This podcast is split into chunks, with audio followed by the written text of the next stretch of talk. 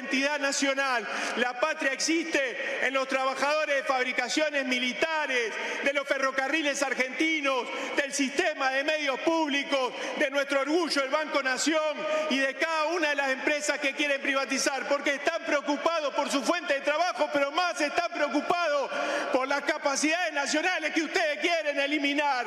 La patria existe también, en última instancia, en nuestros héroes de Malvinas, a los que ustedes ofenden cuando quieren derogar la ley de tierra y cuando quieren entregar el mar argentino a los piratas y a los buques extranjeros, señores y señoras, la misma tierra y el mismo mar por el que lo dieron todo, algunos incluso la vida en la guerra del Atlántico Sur.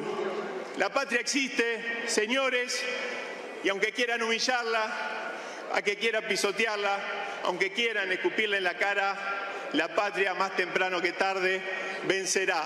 La patria va a vencer y encarnada en los hombres y mujeres simples de nuestro pueblo va a venir y va a golpearnos la puerta a cada uno. Vamos a ir y venir con lo que sucede afuera del Congreso y adentro de la Cámara de Diputados, porque lo que se está definiendo hoy va a marcar el futuro de Argentina, ¿eh? no solamente de la economía, sino de tu día a día y de, y, de muchas también eh, sectores, de muchos trabajadores, de muchas empresas. Hoy se está definiendo parte del futuro de Argentina y lo estás viendo aquí en Canal Extra y lo vamos a debatir porque ya tengo la mesa completa. Está Guillermo Moreno, muy buenas tardes, ¿cómo le va? ¿Qué tal? ¿Cómo estás? Un placer, ¿eh? El placer es mío. Y también está Marina Glesser, ella es actriz y directora. ¿Cómo estás, Marina? ¿Cómo andás? Hola, buenas tardes a todos y todas. Eh, venís de la plaza, además, ¿no? Vos estuviste allí en, la plaza de los dos congresos. Recién. Estuve en la plaza, estaba por desencadenarse la represión que creo que sucedió. Estuvimos cubriendo, sí, sí. Y bueno, la verdad es que era muy raro porque estaban todos los grupos de izquierda y el Partido Obrero, el MST, eh, manifestándose pacíficamente en contra de esta supuesta ley. No sé qué dice la ley, no sé qué ley es. Es el proyecto de ley ómnibus está. Claro, sí, pero ¿cuál es el dictamen y qué ah, bueno. está dando? No lo sé yo ni lo sabe la Cámara de Diputados que está debatiendo el proyecto porque el dictamen estaba en blanco, ¿no? no se debatió en un dictamen blue en un departamento de Recoleta. Digo, ¿vos conocés, Moreno, el proyecto de ley? Bueno, hay un proyecto enviado, después retiraron la parte fiscal y lo que obviamente si lo buscas debería estar en la sesión de hoy el dictamen. No, lo busqué, no está. Bueno, debería estar porque se, debate ahí entre los, entre los diputados. Ahora, no, no, no me parece, al menos desde mi ámbito de análisis, retirado el tema fiscal y algunos otros temas que el futuro de la Argentina se esté definiendo en esta ley. Con todo respeto, me parece que a... Eh, ¿Me interesa el contrapunto? Sí, me parece que en realidad mi impresión es que esto, este gobierno ya es irremontable el hecho económico que generó. Y que ¿El daño? Irremontable su diseño.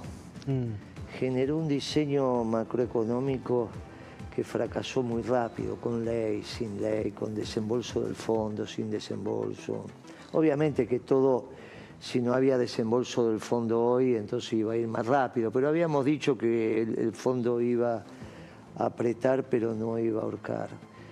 Eh, me parece que es necesario pensar cómo sigue esto.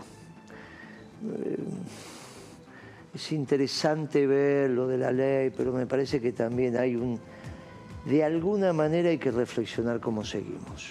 Eh, y esa reflexión de cómo seguimos sobre un gobierno que todavía no cumplió 60 días es de una atención extrema, obviamente, ¿no? Por supuesto. Pero me parece que hay que empezar a evaluar cómo seguimos. Bueno, es parte de lo que Yo pasé por el hablar hoy. Había bastante gente para hacer la tarde, había un calor raro. Yo salí, yo debo haber pasado el Congreso creo que debe haber salido 2 y cuarto, 14 y 15. Pero había un despliegue de, gendarmería, de policía federal. Todavía no, a la hora que yo pasé estaban todavía del lado de atrás, del lado para, para, para Jujuy, digamos, ¿no? Ah, no estaban de este un lado. gran despliegue de Todavía no, estaba, la, estaba la federal, lo que yo vi por Irigoyen. Después, después se hizo, se hizo se ve que mandaron la, prefectura, la gendarmería. Eso debe haber sido media tarde. Sí, sí, sí. Y ahora hace hace una hora, un par de horas nada más, no, arrancó... bastante gente. Eh, o sea, la, izquierda había movilizado bien, estaban... ¿Fue pacífica? Cuando yo pasé, pasé con el auto, estaban ¿Esto es en vivo? plaza. Perdón, eh, eh, Guillermo, esto es en vivo lo que está pasando ahora, ¿eh? Sobre la plaza de los dos congresos. Era una consigna interesante lo que le cantaba la izquierda a la gendarmería, que es por una pizza reprimisa a tu mamá. Hmm.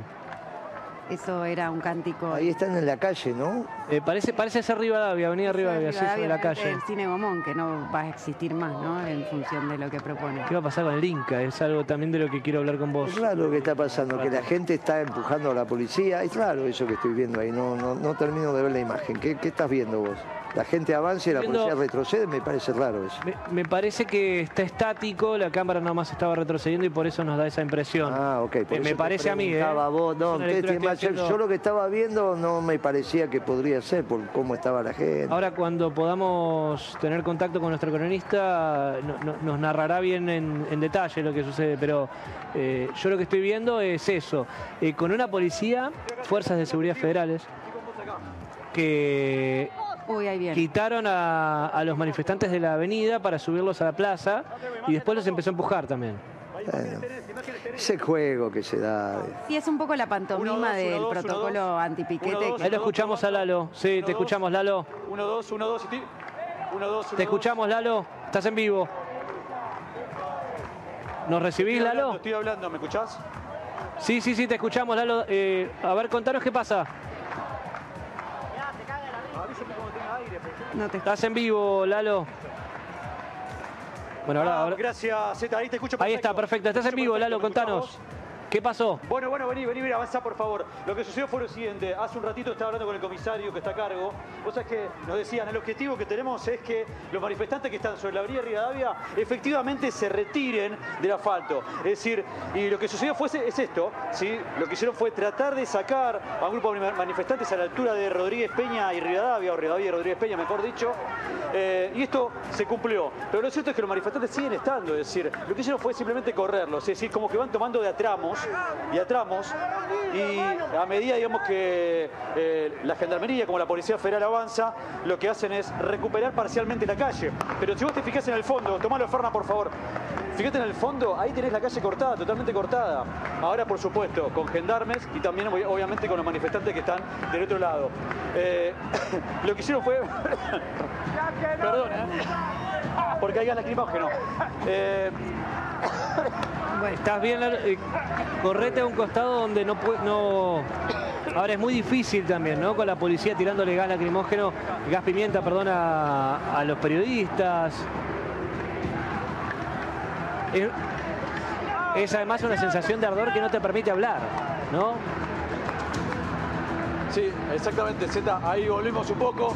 Eh, te decía, lo que está sucediendo fue lo siguiente. Si teníamos eh, un cordón de la Policía Federal que estaba cubriendo Rodríguez, la Rivadavia y Rodríguez Peña y un cordón de gendarmería que estaba sobre la vereda. Esto que decías vos hoy más temprano, ¿no?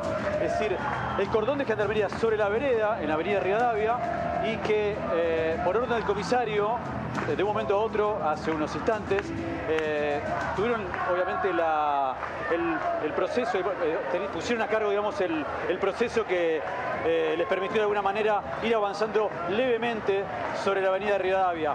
Eh, obviamente los manifestantes se enojaron, empezaron a cantar y demás, y esto no, permitió obviamente que desistiesen, es decir, existía una orden, por lo tanto eh, continuaron avanzando los gendarmes hasta que quitaron a todos los manifestantes y lo dejaron aquí sobre la plaza de los dos congresos y el resto de los manifestantes sobre la avenida Rivadavia, pero metros más próximos a la calle, si no me equivoco, a ver, corríjanme ustedes, Montevideo. Sí, hasta la calle Creo Montevideo, que Montevideo, Montevideo. Es decir que Sí, sí, entonces en este momento tenemos gente sobre la Plaza de los Congresos, donde estamos nosotros en este momento, y eh, sobre la Avenida Rivadavia, próximos a la calle Montevideo. Fíjate que la Gendarmería está preparada para avanzar sobre la Plaza de los dos Congresos. ¿eh? Es decir, están en el cordón de la vereda y están por avanzar de un momento a otro. Seguramente todos los que estemos aquí tendremos que corrernos también. La excusa esa de que no querían que se corte la Eh, calle, que no... tenemos que, Que se- corrernos para Sí. eh, bueno, no ser ar- arrollados por la Gendarmería y la Policía, la Policía Federal y por Prefectura también. eh, a ver, la- vení, vamos a ver si podemos hablar. ¿Qué tal, viejo? ¿Cómo estás? Un culo, esto, ¿cómo voy a estar? ¿Estás, estás compungido o son los gases lacrimógenos? Son las dos cosas. Es el país que está en una situación muy compleja, ni siquiera la dejan protestar. Es muy complejo el asunto. Hay prefectura, gendarmería, policía, que no nos dejan ni siquiera estar en la plaza para manifestar nuestro desacuerdo con un montón de cosas que creemos que son una locura. Estoy tratando de ser lo más respetuoso posible, ¿eh? No, yo qué sé. Hoy, hoy veíamos un dirigente, bueno, muchos dirigentes, estaba Beliboni también entendido en el suelo. Es decir, ¿qué, ¿qué opinión te merece todo esto? Es decir, esta represión, digamos, que termina con un dirigente en el Lalo, suelo. Te, te interrumpo, perdón, Sí, vamos eh, con Paulina, sí. que vamos en vivo con Paulina, Sí. ya volvemos con vos, perdón, ¿eh? Sí, Di- sí, sí. Disprolijidades que se dan eh, eh, en el vivo esto. Paulina, te escuchamos.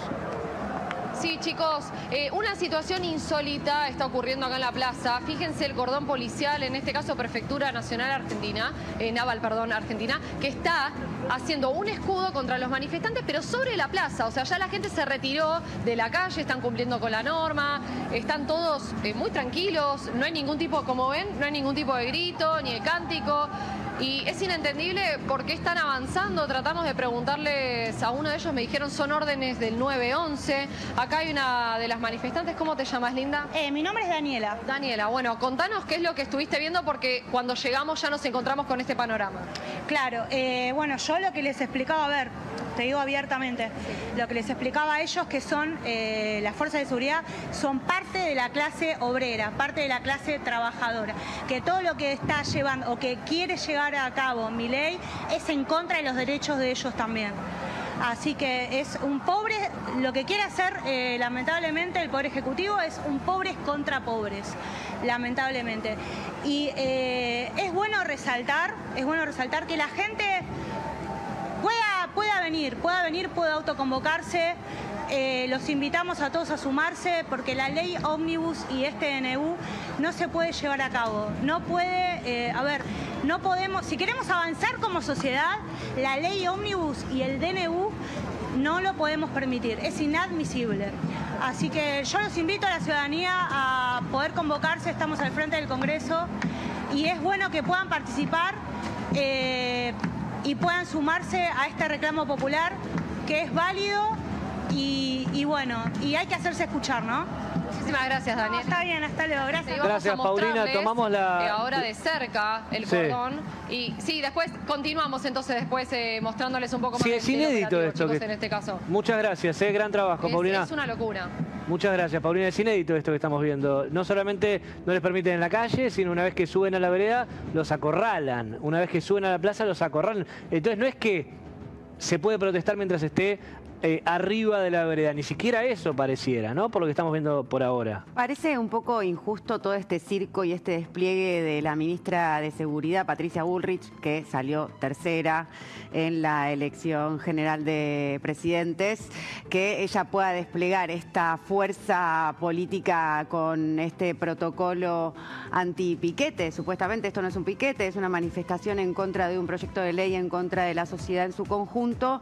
Me parece un poco como por demás todo este despliegue eh, violento para ir de enfrentar argentinos contra argentinos cuando en realidad lo que se está planteando, como bien decía Guillermo Moreno, es un plan económico que fracasó a menos de 100 días de asumir eh, la gestión gubernamental porque eh, está siendo ejecutado por los mismos que fracasaron entre el 2015 y el 2019, que son Caputo, Sturzenegger, Bullrich, Macri, ¿no? Mauricio Macri, que no lo votaron, que salió tercero eh, en la en las elecciones presidenciales, por lo cual es una cosa de estafa electoral hacia los votantes de Milei que iba a pelear contra la inflación y que iba a pelear contra la casta.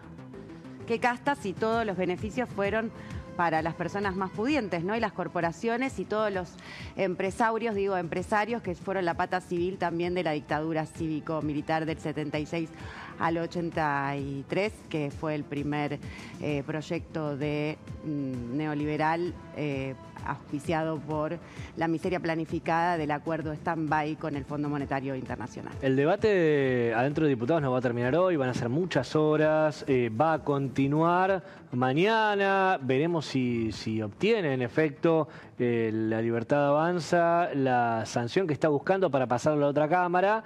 Eh, Guillermo, me interesa tu contrapunto porque vos no lo ves a esto como definitivo para el futuro del país, sino que más bien vos ya ves eso que ya está marcado por las primeras políticas de Milei. Sí, me parece que ya fracasó. ¿Ya fracasó Milei? Sí, sí. A mí me parece que tenemos que ver cómo seguimos, cómo se organizan las distintas fuerzas. Me dijeron que Lustó estuvo hablando, no sé si con Longobardi, hoy a la mañana me mandaron algunos comentarios. ¿Qué La verdad que no, no lo pude escuchar. Ahora- no, ahora lo no buscamos. sé, no, no lo sé. Pero me parece que, que está también con una... Me dijeron, pero no estoy hablando... Me dijeron que también con alguna visión de futuro, lo cual me resulta interesante. Me parece que tendríamos que pensar qué tipo de país queremos. Yo la escuché atentamente a la, a la colega acá, Marina. Marina. Este, son las dos visiones. Ella está tratando de explicar lo que va a ser mi ley, o lo que no debería ser mi ley, o las consecuencias de lo que hace mi ley. Y a mí me parece que tenemos que dar un debate sobre cómo seguimos, porque si no esto... ¿Cómo seguimos? ¿Cómo seguimos? Ya que lo sabés o lo querés No, hablar, no, decinos no cómo sé, seguimos. sí, sí, no, lo que pasa es que puedo- planificar es un derecho, obviamente. En el 2025 están las intermedias, por supuesto podemos postular nuevos proyectos. Esta es brava, te dice, decime cómo seguimos, empieza a hablar ella. Es bravísimo, dale que te escucho. Vale. No, no, decime cómo seguimos, eh, digo, no, de cómo seguir frente a eh, las, las, eh, asumió el 10 de diciembre, es un gobierno electo democráticamente, sacó el 56% de los votos, no pasaron ni 100 días ni los Vamos, menos de dos 100 meses. días. Bueno, los Menos de 100 dos días, meses. uno se le da, es como los 100 Sí, la luna de miel. los 100 días. Bueno, eh, esta ley eh, ómnibus es una reforma constitucional solapada. El DNU tiene, fue escrito por unos eh, este, estudios que formalizaron directamente esas leyes a favor de quedarse con el defalco al Estado. ¿Cómo seguimos? Sí, presentemos nuestro propio DNU y nuestra propia ley ómnibus y, eh, de- para los trabajadores y para la sociedad eh, compañera, que es eh, para todos todo, como quiere el Sería- peronismo. Sería interesante eso. Sería interesante que lo presente.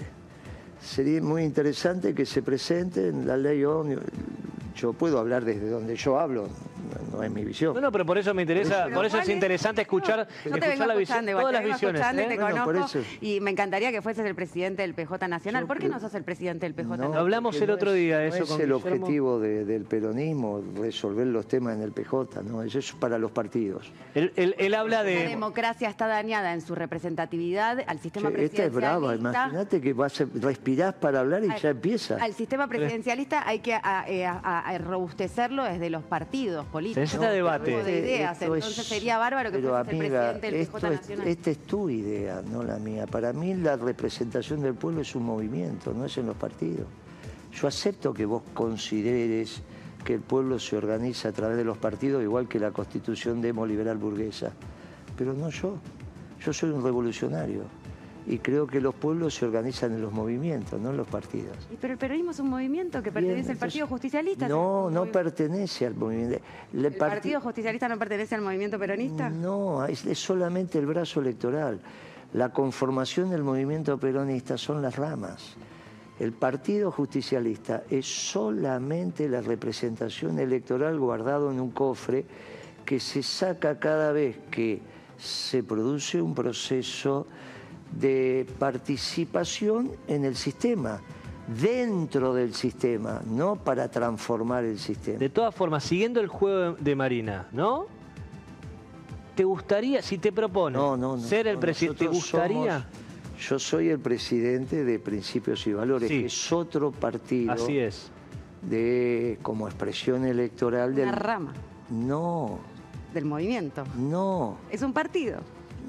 Como es- no me dejaste terminar porque cada vez que uno respira, Ta. vos te mandás. Y sí, es una habilidad.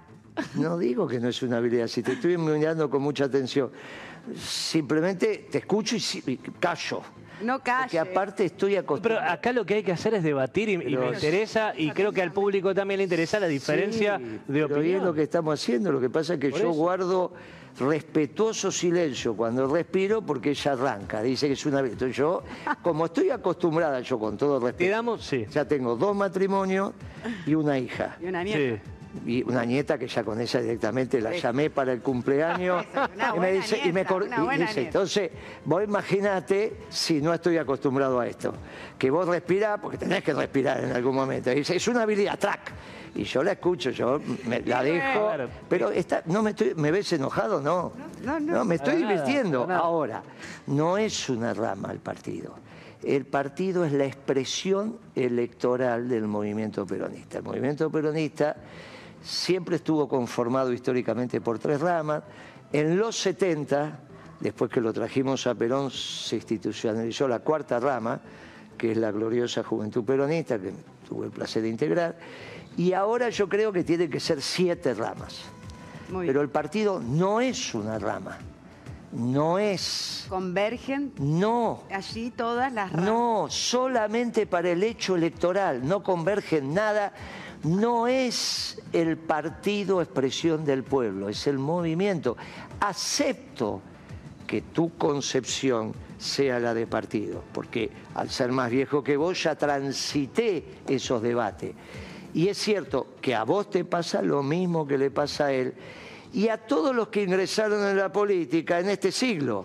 Nunca, mira, no voy a respirar más para que no me interrumpa, nunca vieron funcionar al movimiento peronista como tal. No El creo. peronismo pasó a, bueno, entonces pareces mucho más joven de lo Ah, que sos. eso te iba a decir, Ah, bueno, está bien. Ya no te voy, ya no, ya no voy a respirar más. Y no te creas Ya no voy a respirar más con esta. A ver. Entonces lo que te digo es, recuperar la gimnasia de participación del movimiento peronista como expresión revolucionaria es algo que van a tener que aprender en la práctica. Entre otras cosas, no voy a ser presidente del Partido Justicialista porque hay otra expresión electoral que tuvimos que hacer, pero la organización base donde nos vamos a encontrar es en el movimiento peronista. Bien. Y todos los partidos, viste que ya respiro un poquito, y todos los partidos doctrinarios nos vamos a encontrar en la Confederación Justicialista para armar un frente con el resto. Ahora, ¿cómo tenemos que seguir? Pensando el plan de gobierno. Ella dijo, presentemos nuestra ley. Muy interesante. Lo tienen que escribir y hacer, y rápidamente, porque todavía tienen algunas horas y se puede presentar. ¿Qué tiene que hacer el peronismo? Hacer un plan de gobierno y, y- organizarse. El plan de gobierno para decirle al pueblo, estamos, cuando tengamos el plan de gobierno y el peronismo esté organizado, para decirle el peronismo está en condiciones de volver al gobierno. Vos nos diste fecha. ¿Cuándo? Vos no- Cuando Dios quiera, sí. No, no- cuando no, no, Dios vos no diste quiera, fecha. Guillermo, No, perdón, Marina, El eh, nos dio peronismo, fecha, la Guillermo. Confederación Justicialista pueda hacer, alinearse al movimiento hacia un mismo lugar, pero eso se planifica. No, porque la Confederación Justicialista, Perdón, Zeta, ¿qué iba a la, la Confederación Justicialista Ahí, es la expresión electoral. Y vos estás pensando que el único desemboque de esto es en elecciones. Y yo ya te dije que no, que nosotros tenemos otra visión, hay otras realidades que se dan, Pero- se dan en el pueblo, se dan en los Pero hechos. cuidado, porque vos me estás diciendo que yo estoy hablando de una expresión electoralista, porque obviamente que confío en la democracia y pienso que se debate de cara a una... Siempre es dentro del sistema democrático, Ah, no, bueno. constitucional, ¿no? Pero que, que, eh, las elecciones no son el único mecanismo que hay dentro de la Constitución para un gobierno. Alfonsín es un ejemplo, de la Rúa es otro, y hay múltiples países que te demuestran. Acá en este caso, por ejemplo, Barra dijo el otro día, algo que pasó desapercibido. El Congreso puede echar al jefe de gabinete. Sí. Lo puede echar. Sí. Bueno, en el momento que el Congreso eche al jefe de gabinete, quedan dos alternativas. O el presidente dice, ustedes me lo echaron y nos vamos todos, o hoy eh, pongo otro jefe de gabinete. No sé lo que va a pasar. Pero eso es una facultad del actual procurador que dijo, el gobierno puede echar al jefe de gabinete, cosa que yo desconocía. ¿eh?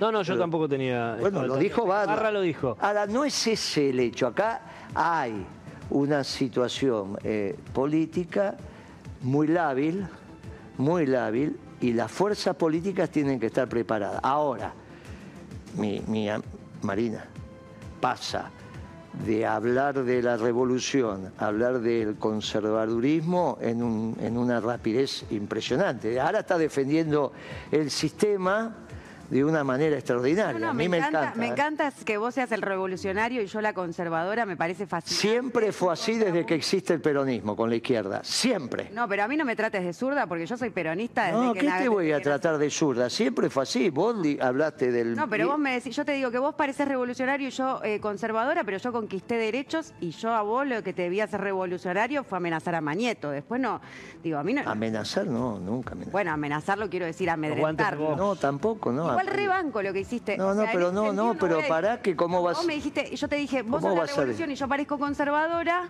pero vos dijiste izquierda. Y yo soy peronista desde que nací, Me- desde la está, cuna. está perfecto, pero como me pareció en el discurso de... Primero está la patria, y después el movimiento y después Sí, los hombres. Así que no individualicemos esto en términos personales porque somos peronistas los dos y compañeros. Así que no voy a aceptar ningún desmerecimiento ni subestimación de mi persona, ni por mi ¿Pero género, por ni qué por te mi- voy- No, era- ¿Qué tiene que ver todo eso que estás diciendo? Ya, ¿qué No, Como tiene- dijiste izquierda, ya me pareció que me ¿Pero bajaba. qué tiene que ver con el género eso? Bueno, yo tengo desigual, tengo, tengo algunos, no tengo algunos privilegios que has tenido a lo largo de tu vida, porque eso me lo reconoces. Pero ¿qué tiene que ver eso con que te desmerezca o no te A ver, no llevemos esto a términos personales porque diciendo, me ¿no? Porque si parece- no es un debate que en me serio parece me que parece no- que es una historia que no tiene Me lógica. parece que no es la intención esto llevarlo a términos personales, sino hablar más bien del proyecto de país que queremos, eh, que, que cada uno quiere, ¿no? Porque, a ver, Si es son- peronista, entonces es muy distintos. fácil, vamos a estar en el mismo esquema, va a reorganizar el Es movimiento peronista. peronista. Peronista. Está bárbaro. Me gusta, me gusta que juntos arranquemos de cero. Me gusta que juntos, Guillermo, podamos pensar un movimiento inclusivo, plural, diverso y que tenga que ver con las políticas. Yo voy a pensar el movimiento peronista. Si vos querés pensar otro movimiento, encantada de la Pero estoy vida. ¿eh? definiendo el movimiento peronista. El de siempre, el de la doctrina, el de las 20 verdades, que es todo lo que vos decís. Pero viste lo que decía Marechal, que el peronismo parece eh, una hojarasca seca, pero que adentro está lleno de semillas. No hay duda, parece, pero no lo es. Los peronistas sabemos que no. Entonces, como estamos, deja que otro pueda, le pueda A ver. parecer. A nosotros no. Guillermo, más allá, más allá, más allá de, de esto, eh, un nuevo proyecto de país incluye, puede incluir también a otros partidos. Por ejemplo, estamos viendo fracturas dentro de la UCR muy nítidas. No- no- desconozco qué es lo que dijo en concreto Lustó, pero tenemos otros sectores del radicalismo que están en contra de, por ejemplo, eh, la ley Omnibus y del proyecto de país que quiere mi ley y están también muy enojados con lo que lo están votando o apoyando a Javier Milei. ¿Puede haber un proyecto de país que una al peronismo con otros partidos? Como por ejemplo el radicalismo. Podría, pero no. Si vos me decís mi opinión, me preguntás mi opinión, Sí. yo no deseo eso ahora.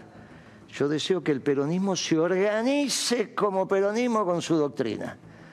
Que los radicales se organicen, que lo que parece la izquierda que no es se organice y que encima y que encima lo que parece que no es, pero que no es, lo sea. Y los peronistas nos organizamos con la doctrina. Una vez organizados. No, pero una vez uno. organizada ya está. Todavía Pero estamos en la etapa de organizar. Pero, Pero está bien. Pero ese es el proceso en que estamos en las próximas semanas. En las próximas semanas el peronismo tiene que recuperar su identidad revolucionaria. Eso estoy de acuerdo, Que 100%. lo perdió. Eso estoy de acuerdo. Y la estructura organizacional de la revolución es el movimiento. Sí. No es el partido. A ver, hay, hay una coincidencia acá. Te, te lo pregunto a vos, Marina, porque ella lo acaba de, de responder. Hizo así recién. muy bien, muy bien. Hay, hay Es coincidencia. una mezcla de Milei y peronismo. Está como? Scioli, No. digamos. No, no me. No. Ay, Scioli ayer hacía así. Y yo no le voy a negar el peronismo a Scioli. No, ayer no le niego el peronismo a nadie. Así que era una chance. Ayer viste que Scioli hacía así. Suerte, ni a Kisilov ni a nadie, ni a Grabois, no le negás No el le nego, no le niego el peronismo. autopercibe peronista, peronista. No, no, autopercepción no. Práctica. Ahora, la práctica peronista. Scioli tuvo una práctica peronista en mi gobierno. Si ahora deja de tener una práctica peronista, va a ser un problema de él. Ahora, hoy todavía hizo así, hizo así. Por eso dije, tuvieron, eh, eh, tienen práctica peronista Kisilov, Grabois. la diferencia son matices. Grabó- eh, Kisilov, cuando ejerció el Ministerio de Economía, fue socialdemócrata. Cuando es gobernador, Ahora no opino, yo lo, yo lo voté. No, no. ¿Votaste a Kisilov? Sí, claro, para gobernador, sí, sí, Villa claro. provincia. Sí, claro, San Martín, ¿Y sí, lo, sí. lo volviste a votar ahora? Perdón, eh, Marina, ¿lo volviste a votar No, ahora? lo, lo voté, lo voté las dos veces, sí, la vez pasada con la lista completa. No sabía y, a- esto. Y ¿eh? ahora, Me parece que ahora estamos enterándonos en también- exclusiva. No, no, si dije que lo había votado. Pero siempre lo dije. Me lo había perdido, Guillermo. No, siempre lo dije. El problema de Kicillof cuando habla de economía, no cuando gobierna de ministro de Pero de- más allá, de- más allá de tu opinión de, de, de Kicillof como economista, como gobernador lo votaste las dos veces. Y lo, volve- lo- Sí, lo sí. volverías a votar si pudiera presentarse otra vez, pero no Eh, hay quizás, sí hay, chance, ¿no? quizás hay alguno mejor. Quizás hay alguno mejor, no lo sé, esperemos a ver Para la próxima. Igual no puede, no puede presentarse una Bueno, red. pero supo- vos hiciste la Vuelvo, hipótesis. Sí, sí, sí. vuelvo a traer a, a Moreno al lado de que no importa tanto el nombre propio, sino la organización de un proyecto que conduzca hacia una fuerza peronista de nuevo con la doctrina y con la revolución que hay que hacer para poder volver a encauzar los destinos de esta patria que andan perdidos detrás de... Bueno, crees que es el Fondo Monetario Internacional que nos ha perjudicado mucho, ¿verdad? Porque digo, más allá de No, radicales, peronistas, no peronistas, no. tenemos un problema colectivo que es mucho mayor y que nos excede. No, también. pero no lo pongo en el fondo, no, no, es un problema endógeno, no, no, no es, es un problema, sigue siendo un problema de las mil familias. Es muy divertido. Las más ricas de Argentina. Es, es- es interesante ponerlo afuera, pero yo lo pongo adentro. No, los activos externos de esas mil familias que... que- No hay, el problema son los activos internos, no los externos. Lo- Pero si la gente timbea y fuga y se, hay- nosotros No, somos pero la eso lo- maquila del mundo y eso lo podemos- todos los dólares es- del mundo en el exterior. Eso lo podemos. Lo que, lo que pasa que hoy el activo, como bien vos lo decís en dólares, es un activo del pueblo argentino y de la Argentina. Por eso, si vos pensás que el pueblo argentino es el pueblo, los argentinos que vivimos aquí, res- nacidos o no nacidos, los que vivimos aquí, más la diáspora argentina, los dólares también. La Argentina como Argentina es acreedora del mundo, no es deudora. La Argentina. Pero por supuesto, lo que Ah, estoy ok. diciendo con la cantidad de dólares que hay afuera del país. sí. claro. A ver, Pero eso es una virtud a esta altura, ¿pero ¿qué ya hay que deja hacer de con las ser un mil problema. familias? Fue, es un problema. Nosotros hicimos la década ganada porque entendimos que era una virtud. ¿Qué cosa? ¿La monetaria? Claro, ¿El es- monetarismo? Ya es una Es virtud. una virtud. que vos tengas hoy una moneda corriente para los gastos corrientes y el atesoramiento o ahorro lo has hecho en moneda extranjera, fue un problema en los 60, los 70 y los 80. Sí. Para los 2000 se dejó de ser un problema porque tenés esa creencia sobre el mundo. En términos imperiales, Argentina hoy es acreedora del mundo, no es deudora del mundo. Sí. ¿Está bien? En la Es macro, un problema- en la macro, pero No. vos tenés, Bueno, que- la el macro problema es, lo que vos decías recién. Bueno, la macro es lo que estamos hablando porque estamos hablando de la. Argentina. El problema que tengo es un problema de los activos dentro de la Argentina, Sí. cómo me impactan en el precio de los alimentos. que ahora, ahora están Ah, pero de, Aranda, de Pérez Compact, de... Aranda, De no, Molinos, si no de. Aranda no está en la pampa húmeda. ¿No tiene el arroz? Sí, pero no es la el Aranda, problema. Por eso, cuando mezclamos, si, si, me- si me vas a dejar que respire y dos minutos sin interrumpir, Dejémoslo- está dejémoslo respirar dos si no se me arma un lío bárbaro. Aranda hace arroz, corriente, no tiene. Sí. Molinos es una empresa, no. Estamos hablando del costo de la producción de los alimentos, cuyo costo central es el arrendamiento de la tierra, Sí. que se llevan la mitad de la producción. O sea, un productor en la zona núcleo de la Pampa Húmeda trabaja bajo el sistema feudal. Sí. Y lo que tiene que hacer el peronismo es que irrumpa el capitalismo moderno en la zona núcleo de la Pampa Húmeda. Cuando irrumpe el capitalismo moderno, te va a bajar el precio de los alimentos, con dos instrumentos. La ley de arrendamiento, la ley de arrendamiento en la zona núcleo de la Pampa Húmeda, que siempre tuvo ley de arrendamiento en la Argentina desde el grito del corte a principios del siglo XX. ¿eh? Ahí nace la Federación Agraria. Zanja de Alsina para y la- y la-. ¿Perdón? Estuvo Zanja de Alcina, grito de Alcorta, en esa estamos, ¿no? Bueno, la, la, la, la zanja al cine es mucho antes y fracasó. Estamos hablando del grito de Alcorta que generó la ley de arrendamiento, la Federación Agraria, que todavía están vivas. Y la ley de, entró en desietudo, pero la, la- la- la- la ley de arrendamiento de la Argentina está vigente, no es que no está. Lo que pasa es que no se utiliza. Sí. Y lo que vos tenés, el segundo instrumento, que son las retenciones.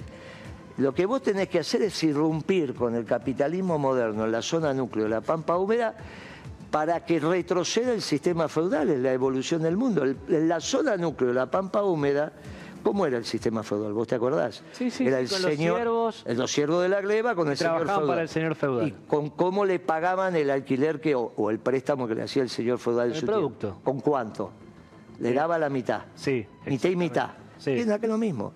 El señor feudal es el dueño de la tierra, el siervo de la gleba es el productor. Ahora, con toda la plebe, la gleba, pero vos, vos- vos sabés que nuestro territorio está cooptado por un montón de personas Nuestro extranjeras. territorio, estoy hablando de la zona núcleo de la Pampa Húmeda, no sea que llamás personas extranjeras. Personas extranjeras es capitales extranjeros que vienen a No, ha- usurparnos no nuestra tierra y a llevarse todo nuestro capital. No, pero eso no es cierto. Yo lamento decirte que no es cierto lo que está diciendo. No funciona así el mundo. Pero Glenn, Con la ley omnibus omni- no hay con la acá ley que no está Black, Pero no hay posibilidades de que empresas extranjeras... Templeton, ¿no? Vamos de vuelta. Pero vos me podés... Yo no te dije... tiene que elegir un pueblo que se sienta representado por tus ideas. Pero puede ser que sí o puede ser que no. Si yo no dije que tengo... Yo estoy diciendo pensemos el día después, de eso estamos hablando. ¿Te gustaría ser presidente? Eh, Tiene importancia, estamos en proyectos colectivos. No, estamos en colectivos. Es una buena pregunta igual porque te Claro, presentaste estamos en para esa categoría. Pero claro, porque tenía que haber un candidato peronista. Los que habían, el único peronista era yo. Puede ser que te haya... por Sergio Massa antes. Me, me- me acabo de dar cuenta que no me respondiste. ¿No es, no es peronista Massa? Y Ma- Massa le reconozco que puso el cuerpo. Y esa es una virtud del peronismo. No todos ponen el cuerpo. Es cierto. Le reconozco. Ahora, se metió en una que no se tenía que meter como ministro de Economía, él que podía saber de economía. También se lo Eres dije, abogado. Por eso, y nunca fue empresario, nunca fue dirigente sindical. y más. Bastante cintura para no haber sido nada. Bastante. Bastante cintura para no haber sido nada. Bastante, bastante Fue bien. intendente. Bueno, pero que eso no Y tiene... se rodeaba de No, y está. economistas. No, Y- y pero trabajar en ¿de el quién? Estado ¿De también. quién? Vos te imaginas que Rubinstein no tiene nada que ver con... Rubinstein ahora, hace un mes, hizo una declaración, dice, no, si ganaba más hacía lo mismo que Milei.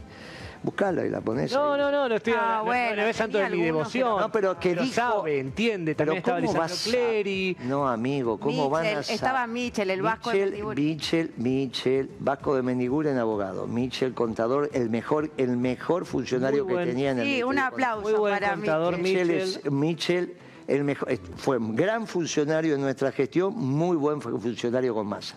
Sí. Muy buen funcionario. Ahora, no era el que hacía la política económica, convengamos. Administraba la aduana de lo, me- lo mejor que podía.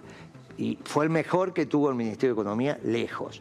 Imagínate que el tercero o el segundo es Matt Guri, ahora está en- como representante de Milei en el Fondo Monetario.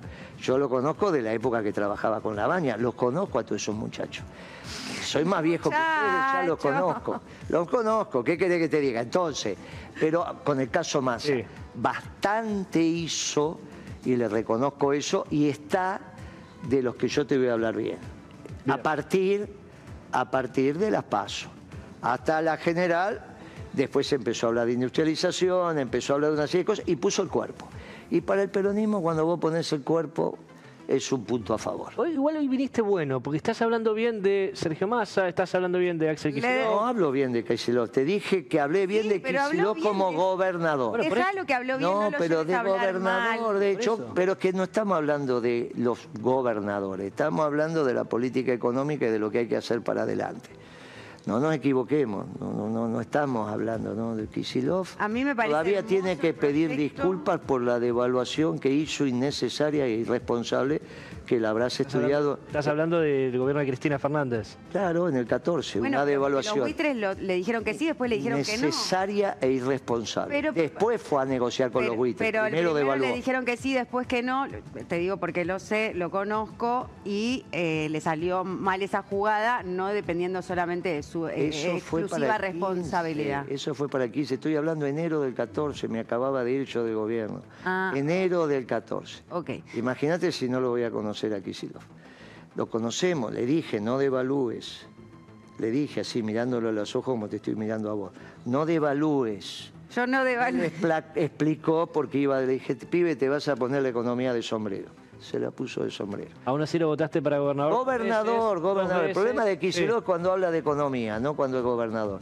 Mientras no hable de economía Bueno, está todo bien. siento un poco porque, porque es un cuadro técnico económico bastante importante y a veces digo a los que somos militantes territoriales nos parece justamente al revés de lo que te parece a vos, que, que es más patear la calle y menos eh, encuadre y enfoque técnico obtuso dentro de lo que es lo académico. Pero bueno, lo quieras o no, es un excelente gobernador, lo has dicho, lo has votado dos veces, así que besito para Axel. Ahora, no sé por qué dice que es un excelente cuadro político técnico. ¿Cómo es la evaluación que podés hacer si fracasó como ministro de Economía? ¿Perdimos las elecciones? No es que ganamos, perdimos, mi amiga. Eh, Yo creo por, que ese, por esa devaluación Mira, es que comenzó este ciclo. Ahora, Ah, imaginate- es todo responsabilidad de Axel Kicillof, me muero. No, No, no, yo yo, lo que te voy a que decir es que en las no, derrotas y las victorias políticas electorales escuchá, no acompañan los procesos históricos de un claro, país. ¿eh? No, o sea, escuchalo, no, no pero no, no tenés que repetir lo que yo digo si no está bien lo que yo... Tenés derecho a cuestionarme y a decir que no. Discutámoslo, ¿querés discutir? No, sí, pero lo que está mal es que digas que yo dije lo que no dije. Ese no es buen método. No, no, yo no tergiverso y no te Yo- tergiversaría nunca porque te respeto un montón. Muy bien, entonces no dije que es responsabilidad, dije que se inició. El proceso por el que desembocó ¿No empezó en esto. Hasta aquí. 2011? ¿No empezó en 2011? No, en el 2011 lo que nos pasó es que nos Porque había una crisis internacional muy fuerte en 2008 en el mundo. 2008, con el Lehman que golpeó- Brothers, este narcocapitalismo pero golpeó- financiero es no es- la caída de No es anarcocap- anarcocapitalista. financiero. No, ana- no, es un error conceptual de Cristina. ¡Ah! Anarcocapitalismo es mi ley. No hay posibilidad de anarcocapitalismo financiero porque el sistema financiero mundial necesita estados. Es un error Una moneda- ¿Quién lo regula? pa? O sea, no es un error de a Cristina ver, decir que es un El anarcocapitalismo. Fondo Monetario y los países. El anarquismo no significa que no hay regulación, significa que no hay Estado. Pero si el dólar está perdiendo poder a nivel mundial, lo ¿cómo va el per- 40% del de PBI del ninguna- mundo, no me parece tan, eh, eh, De digamos, ¿no? ninguna manera está perdiendo poder. Esas son las visiones de Kisilov y por eso su alianza con los chinos. Error. Los peronistas no tenemos esa alianza con los chinos porque en realidad la década ganada estaba clara cómo la construimos. La construimos en el mundo occidental. Y yo paraba los barcos chinos para que no entraran a la Argentina. Es- recién entraron los barcos chinos cuando nos fuimos del gobierno. ¿Y por qué no reconstruiste una marina mercante para hacer un, Pero no hay duda una que era lo que nacional queríamos, para que nosotros pudiéramos frenar no el contrabando en nuestras hidrovías, que Pero es por donde se fuga todo? Que el contrabando no hace falta tener una marina mercante, si para eso tener la prefectura y tener la DGI la aduana. No es lo que... Ahora imagínate vos que por una zanja, porque haces una zanja vas a tener o no soberanía. El problema es cuando la, empezás a llenar de títulos y en realidad hay que... Viste que una de las ramas tiene que ser las de los técnicos y profesionales. Sí. Bien. Cuadros técnicos y profesionales. Muy bien, porque el peronismo tiene que volver a valorizar el conocimiento Por favor. que deviene de su doctrina. Por favor. Muy bien. Entonces, de la doctrina peronista sale una economía peronista, Claro. que no es la de Kicillof. Pero, pero, ¿por qué? ¿Pero qué tendrá que ver Kisilov con tu sociedad, con China y Rusia en vez de con te- Estados te Unidos e Israel? Te lo vuelvo a decir. Pero, Guillermo, vos lo que En contabas- el esquema nuestro y durante la década ganada no se devaluó más que las pequeñas devaluaciones que acompañaban la inflación. Nunca dimos un salto inflacionario y y devaluatorio, porque la consigna de Kirchner eran dos. En términos económicos, no jodan con el dólar. Y en términos políticos, no jodan a la clase media. Hubo superávit ¿Está bien? gemelo Las también. dos. Era- porque era más lo fácil- preservábamos. era más fácil Porque lo teníamos. Porque lo cuidábamos. Te agradezco, por Porque hacíamos la política para tenerlo, no por arte de magia. Claro que no fue Porque, mala. lo porque las políticas del peronismo en una economía bimonetaria es indispensable administrar la patria con superávit gemelo, que Claro, es superávit fiscal superávit primario gemelo. y balanza comercial. Comercial. Más, el concepto de superávit gemelo deviene en nuestro gobierno porque hasta ese momento se hablaban de déficit gemelo. Sí. Claro. Para contrarre... Cuando Fiel, ¿te acordás de No Fiel? existía el superávit gemelo Cuando en Fiel Argentina. es Muy el bien. que desarrolla el criterio del gato muerto, ¿te acordás del rebote del gato muerto? Perfectamente. Esta sí que parece más joven de lo que es. Ahora me estoy convenciendo que sí. Con el rebote del gato muerto, nosotros instalamos el, el- el circuito de crecimiento con el concepto de superávit gemelo.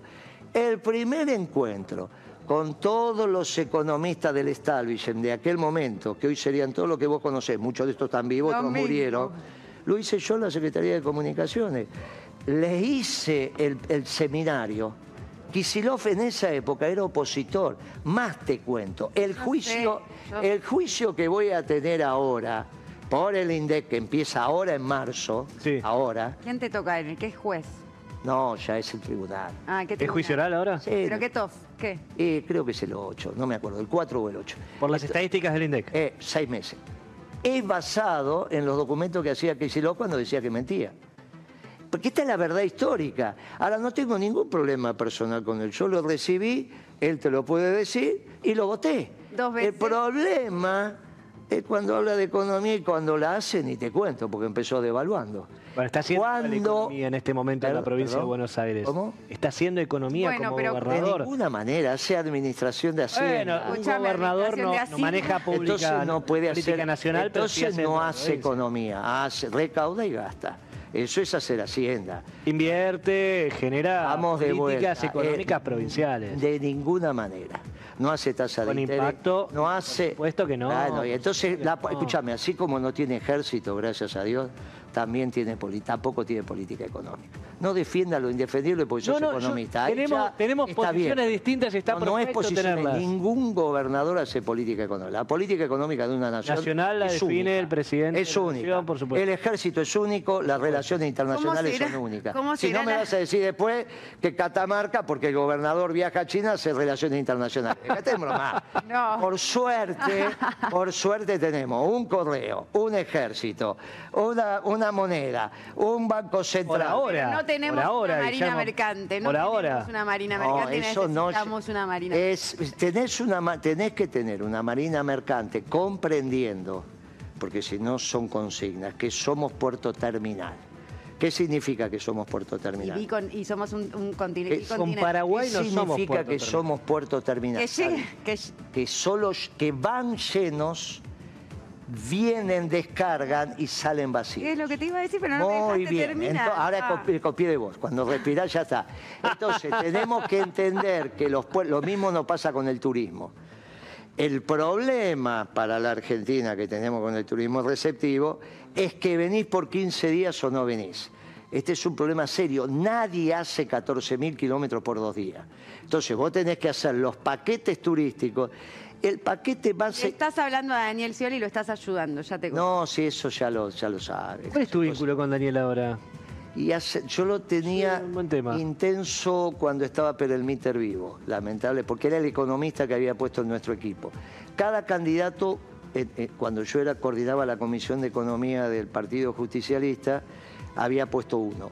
Scioli había puesto Perelmiter, Massa había puesto a Dilsen, el que ahora es embajador en Paraguay. Estamos Guillermo. hablando de, de- de qué año? Eh, 16. 2016, claro. 16. De- no te olvides que normalizamos el partido Dicen que en el había sido 16. candidato de la ciudad también. Es, claro, eso duró hasta el 19. Ahí nos habíamos puesto de acuerdo que la fórmula electoral era por consenso, por pasos competitivos, hasta que vino Cristina y desordenó ese acuerdo con una consigna muy ridícula de primero ganemos, después vemos. Y cuando ve, lo que vemos ahora es que viene mi ley. Pero No, no estoy de acuerdo con lo que estás diciendo. Me parece que los muchachos eh, se, se desendilgan la responsabilidad también del armado del movimiento. ¿eh? Vino Cristina y el dedo y no sé qué. Y no estoy tan de acuerdo porque eh, me pregunto sinceramente qué han hecho ustedes frente a las embestidas, repetidas embestidas que ha tenido Cristina cuando estaba al mando del Ejecutivo y qué han hecho ustedes también siendo Caputo el financiador y el autor intelectual del intento de magnicidio o a estos, terroristas revolucionarios nazis que entraron hoy al Congreso, el 1 de septiembre del 2022, cuando de milagro no le dispararon en el medio de la Todo- cara. Con todo gusto, pero no sé a qué te referís. Los muchachos en este caso son los hombres. Todos los muchachos peronistas que siempre cantan. Hombres siempre y se mujeres. juntan, hombres y mujeres. Ah, bueno, Cuando me refiero a hombres, me- seres humanos. Está perfecto que hables así. Seres ¿eh? humanos. Tanta, no, no estoy cuestionando, estoy pensando si era un tema de género o un tema de los No, muchachos por los no, ya, viste, género y ambiente ya no Entonces, tenemos ni tiempo ni durante, espacio, pero para durante, género y ambiente. eh, eh, le- la- para contestarte lo primero está claro. Mientras estuvimos en el gobierno los muchachos, a Cristina no le entró una bala. Mientras estuvimos hasta el 13, a Cristina... Ah, para- pero yo vi que, la, que la, la CGT le hizo como cinco paros generales y que eh, Cobos como vicepresidente Ah, se le No, pero plantó es como... radical. Ah, bueno, pero era su vicepresidente y se le plantó hacerle ¿Y oposición pero ¿y qué culpa tengo que elija mal? Ah, Eligió mal a... Y es obvio que te parece que eligió bien con Cobo. No, no, no. Pero ah, igual esa, interesa re- tu opinión esa responsabilidad, esa, respons- esa responsabilidad es de Alberto igual, ¿eh? Te Ah, digo que es el que lo pero trajo. Por eso también te lo pregunto, porque Ahora, vos estabas cerca podría haber dicho sí o no, cuando ella dijo sí. Pero Alberto, Alberto le recomendó a Cristina Cobos. Sí, claro, no solo a Alberto, Ah. sino a, a, Kirchner estaba vivo también ahí, no te olvides. Pero fue responsabilidad de Alberto. Fernández elegir a Cobos vicepresidente. No hay duda. Fue la- la- Alberto Fernández es el que lo propone igual que a Lustó. Alberto Fernández propone dos.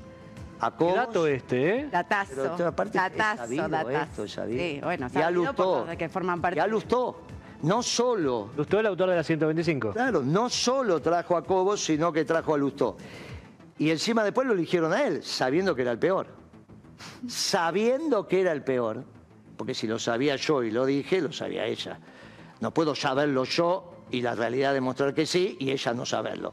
Ella también sabía que era el peor. Sí. Ahora, el problema es cuando te dicen por qué lo eligió. Y la verdad que no lo sé por qué lo eligió. Ya es un tema psicológico. No puedo opinar. De la misma manera que no puedo opinar por qué lo eligió Lustó. ¿Y te, y te llevabas, y tenías buena relación con Néstor? Tenía la relación de subordinado de un, de un funcionario político con. ¿Cómo era Néstor? En el día a día. No, tenía- se tenía una gran relación, se ganó la- no, no, no, no, yo no era amigo de él, yo soy, yo nací No, no, como secretario, digo, ¿cómo era la No, no, relación? bueno, pero es que estoy contestando. no, no, por supuesto, yo estoy aclarando nada más. Eh, Mi pregunta. eh, eh, se ganó la jefatura del peronismo. Él es elegido presidente sin ser jefe del peronismo. De- Era gobernador, era un gobernador Fue elegido que se presidente. presenta. Él es elegido presidente y no era jefe del peronismo. De ninguna manera era jefe del peronismo. Era una Sería- situación institucional sería- caótica de ese momento. No, ya, ya Dualde había prolijado todo. No, no digan cosas que no. A ver, de 2001 a 2003 fue muy conflictiva la No, querido, 2000, en el 2002, para el segundo semestre, el país ya empieza a crecer. Nosotros agarramos, el por eso ganamos la elección. Había, había un, desem- un nivel de desempleo muy elevado. Pero ya estábamos bajándolo, ya estaba el peronismo de la década ganada, el del 2 al 12. Dualde hizo un gobierno extraordinario Bien. y por eso eligió un buen sucesor, que fue Kirchner. Y Son Kirchner- distintas opiniones. y no hay, no, está- Vos decís que, que- que fue todo gracias lo- a Kirchner Dualde. gana con los votos de Dualde. ¿O vos te pensás que ganó con los 240 mil votos de Santa Por Cruz? supuesto, gana con el apoyo de. Y los fiscales de Dualde. ¿Qué apoyo? Los votos de Dualde y los fiscales de Sí. Dualde. ¿Está bien? Sí. Con eso gana Dualde. Eh, No, Eh, Kirchner. Kirchner. Uy, Entonces- qué hermoso fallido. Moreno, sos dualdista. ¿Ah? Con eso, con eso. Sos dualdista. Sin ¿Qué, qué, no, chicana. ¿Qué dijo qué? No, como Eh, tuviste el el fallido, que en vez de Kirchner dijiste Dualde, te digo, sos dualdista. Pero no hay duda que fue el mejor presidente que tuvimos. ¿Quién? En Epa. emergencia. Dualde es extraordinario lo que hizo. Que él diga después que lo guiaba la Virgen, yo se lo creo. Que mientras fue presidente lo guiaba la Virgen, yo se lo creo. ¿Hablaste alguna vez eso con Dualde? Sí, No, extraordinario. no, no. Ah, Lo escuché hablar de, pero no. no, él dice que. No, bueno, pero para, para los dice que lo- resistimos, la juventud que resistió en el 90, Dualde no es, no fue, no, no es, digo, más allá de que lo haya guiado la Virgen, una persona que merezca el respeto de los que tenemos eh, familiares que fueron adictos a la cocaína, ¿no?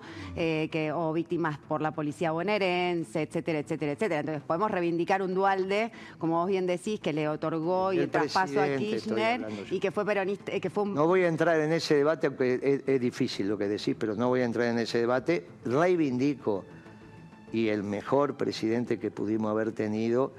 Es fuerte. evitó, claro. Eh, Ahora, él mismo dice que fue conducido por la Virgen. Por eso ella, yo hablo de dual de presidente Bien. y ella me contesta dual de intendente. Yo digo- no digo No, nada. igual, Eh, no- Yo estoy, claro, pero eso está mal como debate. Porque sí, sí, en no realidad eso- por Es que estamos yendo muy para atrás y yo voy a volver no sobre fue el tema para de que no fue decís, para atrás. Hay que Vos pensar para adelante. Lo de Cristina que hicieron los muchachos, mientras estuvimos, no le entró una bala a Cristina. Bueno, hasta el 2013. tengo mis a partir del 2013 le empiezan a entrar y ni te digo después. Bueno, Después ni hablemos. tengo mis reparos. Ni hablemos después. Vos imagínate que elige a Alberto Fernández presidente y como bien dijo ella, casi le disparan a un metro y medio. De, eso, de eso quiero hablar porque recién rodeado de la cámpora, ¿no? recién No de los muchachos peronistas, Guillermo- rodeado de la cámpora. Sí, sí, sí. rodeado- ah. Bueno, los que lo agarraron, de hecho. Eh, al- sí, al es muchacho. raro, es raro. Rodeado de la cámpora, le entraron a un metro y medio. Entonces, mientras estuvimos los muchachos, no le entró una bala. Pero ¿qué pasa? Que vos decías, también hablabas de. Mirá cómo se la callada. Eso es señal que está, no, se le acabaron, eh, está pensando y sabe con qué va a salir esta, ¿no? Ahora, ahora, ahora, ahora, ahora le doy el- la, la palabra a ella, pero te quiero consultar también a vos, porque lo mostrábamos recién cuando estábamos en- cuando estabas por entrar. eh, Faltan los habla- juicios de Cristina. Hablábamos Poder de- judicial y todo eso. Sí, bueno, pero ¿por qué Imagínate no vos que le quieren hacer un juicio a la Corte donde es la primera vez que el peronismo tiene tres sobre cuatro. Tres, uno de los cuales, el presidente de la Corte, fue funcionario de Kirchner, puesto por Kirchner. Rosa. Y los otros dos, los otros, Sí. no, están puestos en la, en la Corte que eligió Kirchner. Y le quieren hacer un juicio político. De la misma manera que el otro día me pasó, esta anécdota la conté, pero me pasó con el Pitu en otro programa, no sé si lo viste, en, en Duro de Domar. Sí, Salvatierra. lo vi. Entonces me dice, no, porque con Kirchner a nosotros no nos pasó nada, nos empezó a pasar con Cristina. Y eso yo sabé por qué salté, porque me, me acordé de una conversación con Álvarez Agís. Yo lo conocí. Uy, sí. nombrás al monje negro. Entonces, monje cuando fue. Álvarez Agís, no, monje negro ninguno. ¿eh? Cuando fue Álvarez Agís, lo, hubo una reunión con él. Y ¿Él me era dice- viceministro en ese momento? No, no, no. fuerte Yo cuando él era, cuando él el viceministro, yo ya no estoy. Eh, ya me había ido. Cuando era subsecretario fuerte, de, cuando era subsecretario eh, de, de Kisilov. Kisilov era, eh, este, eh, ¿qué, qué le pasa en eso? No, no, si podemos cambiar el zócalo, ahí está. Gracias. Ok, entonces dice, el, yo no soy peronista y yo no soy kirchnerista, soy cristinista. Me levanté y me fui. Álvarez no, dijo muy, de- eso. muy difícil para mí, ya, no, ya esa parte no la entiendo. Ah, Y ahí es donde... ¿Qué cosa? No, seguí, seguí, terminá la idea que después te voy a decir algo. Ah, entonces ahí dije, estos pibes, ¿qué le pasa a esto? Pero no lo asociaba, dije, bueno, será un, un raye de este pibe. No, a mí me- Después empecé a ver que hay en algunos lugares una reivindicación de Cristina por encima de, la de Kirchner en los cuatro años de mandato Pero de qué Kirchner. ridículo y absurdo Y me es. termina pasando con el Pitu el otro día. Pero es absurdo, es No, lo mismo que yo- Perón o Evita, vas a, No, vamos a no, volver yo a no, te digo, lo- yo no, te estoy diciendo lo que me pasa. ¿Vos no lo escuchaste el otro día al Pitu? No, lo que quiero decir, vos si hablabas de la diáspora al principio, me parece que... ¿Qué te- que- Ah, no vas a contestar de esto. No, te voy a contestar. Vos hablaste, dijiste que, la, que, digamos que casi le entra una bala y que alrededor tenía No la entra. cámpora. Eso Ah. me no le entra la bala. Me pare- eso me parece eh, un golpe bajo. Ah. Innecesario. Bueno, cambiar la frase, no hay problema. No, creo que Con, el, con nosotros, como vos preguntaste cómo la cuidamos, mientras estuvimos nosotros entró una bala. Después estuvo a punto de entrar, cuidada por la cámpora. Mientras estuvimos nosotros, no entró. Ni en los medios, ni en ningún lado. Para eso estaban los que tenían que estar en el gobierno. Y para eso, ahora después. Pero, en la embestida del de Partido Alberto- Judicial, por eso, frente a, frente a la incapacidad o la complicidad de Alberto Fernández dentro de todo esto que vivió. Complicidad no dije yo, eh, vos No, estás yo lo diciendo. estoy Ah, diciendo, me hago cargo, pero yo me hago cargo de todo Ah, está lo que digo, hago y Pero pienso, porque en general tiene bastante consecuencias, todo lo mismo, lo que hago, Ah, lo que digo, fue- lo que pienso, a todo el mundo puedo mirar a, la- a los ojos, no, no tengo, no tengo, Pero, a ver, no, mi pasado Guillermo, no me condena, no hay- yo no agarro la pala, agarro los libros, No está- pero me parece un golpe bajo y un poco injusto, aunque que puede ser que vos tengas esa mirada. Yo cuando hablo de los muchachos hablo de que Cristina como conductora del movimiento peronista se, se le retiran ciertos embajadores y que me parece que hay una cosa medio eh, este, de pacto de caballeros en abrirse frente a que de repente en la proscripción del partido judicial, frente a esos juicios absurdos, ¿no? Y esas, es- esas ocho veces que tuvo que ir a declarar a Comodoro Pi, toda la persecución de Bonadío, todos hicieron como, ah, no tenemos nada que ver, nadie fue parte de su gobierno, nadie fue parte de su gestión, ¿eh? Cristina, de la chorra, la corrupta, la condenada, y todos los muchachos que formaron parte, incluso como vos bien decís, esa corte kirchnerista nombrada por Néstor, Rosati, funcionario de Néstor, bueno, Rosencrat, eh, abogado de Clarín, nadie de todos ellos, todos persiguiendo a Cristina, como hay una canción de Chico Huarque que dice tire pedra Nayení, como si Cristina fuese la única responsable y culpable. Pero por favor, muchachos, el dedo de Cristina es el dedo que ustedes no tienen porque por ahí tienen síndrome de cortito. ¿Sabes qué pasa? Lo que estás diciendo no es cierto, porque el que tuvo los juicios fui yo y el que estuvo preso fue debido.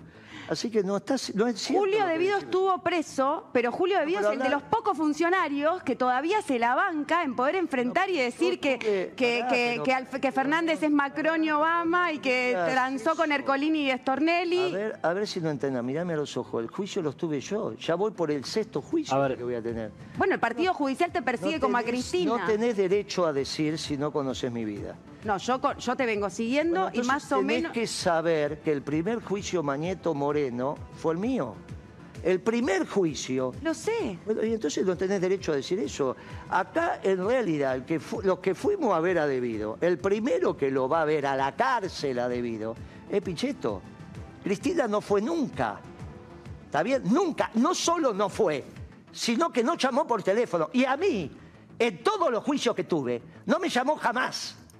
Y, no me, la- y me la banco, no tengo ningún inconveniente. Ahora, Pero hay te una- duele porque me gritas a mí. no te yo soy Marina, no, no te Cristina. grito. Sí, me Eh, no, gritaste. No, no te grito. Te estoy diciendo Y vos dijiste que lo la cámpora vos estaba alrededor cuidándola cuando no le entró la bala, y Lo eso que vos es estás agresivo, ¿eh? diciendo está mal.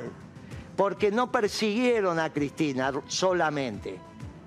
Pero los varones del peronismo que sufrimos los juicios y que vamos a seguir sufriendo, y este por los artículos de Kisilov tiene que venir a decir Kisilov.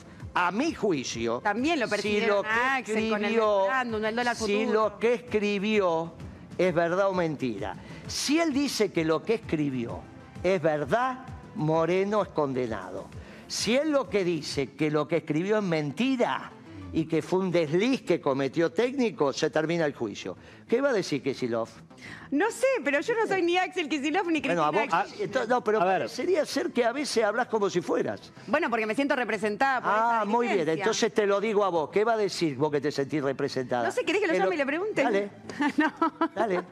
Eh, ¿Qué va a decir? Que- porque si él dice, el único antecedente que hay en ese juicio es un trabajo académico que él hizo, porque vos decís que es un cuadro académico, técnico, ¿eh?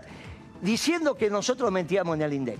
Y esa es la única prueba que tiene Bonadío para elevarnos a juicio. A él también lo, no, Pero ahora que estoy hablando de. Moreno. Sí, sí, Entonces ahora tiene que decir si va a ser, si va a decir que está bien o va a decir que está mal ese traquito que hacía cuando era asesor de la CTA.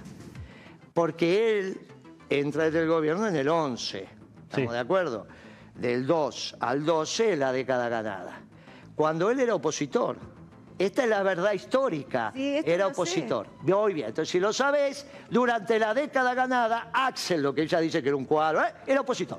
Mirá qué Pero- tan cuadro es que no sabía. ser- pero se puede ser cuadro y opositor y después... No, estoy hablando del peronismo cuadro. Estábamos hablando cuadro Ah. del peronismo, no cuadro en general. Bueno, viste que el peronismo a veces flaquea un poco en términos de... Ah, muy bien. Entonces necesitábamos que venga Axel para que no flaquee. Pero recién en el 11 vino, justo cuando termina la década ganada, que termina en el 12. Cuando quieren defender lo indefendible, terminan así. Hablando- No estoy defendiendo nada. Moreno, vos tenés un, un problema que yo ya, o sea, quedó claro para la audiencia que nos está viendo, para la producción y también para Z que quiere meter un bocadillo, no lo estamos dejando, de que vos tenés un asunto personal que dirigir con Nadie tu más saber que ya gobernador. cree que llamemos a la audiencia a ver si es verdad lo que decís. Dale, No, hacé la audiencia yo- que empieza a llamar. Escriban, que escriban llamar. en Vos decime, ¿a vos te escriban parece YouTube, que yo tengo un problema personal con Axel? No, Mi no, un- opinión va más allá de igual. No, porque ella te que- involucró. No. A Boche de la producción, ¿te parece que tengo un problema personal con Axel o político? Viste que todo lo que dijiste no es... Vos hiciste algo. Yo no dije que sí o que no, acaba, ¿eh? Acaba de Yo no decir. dije que sí o que no. La audiencia, la producción y el conductor Escriban en quedó clarísimo. Pero Yo vos me contás vos, que si vos sos no. condenado si Axel dice A y sos, y sos absuelto si Axel dice porque B. El que tiene el problema con Axel sos no, tú. No, el trabajo académico.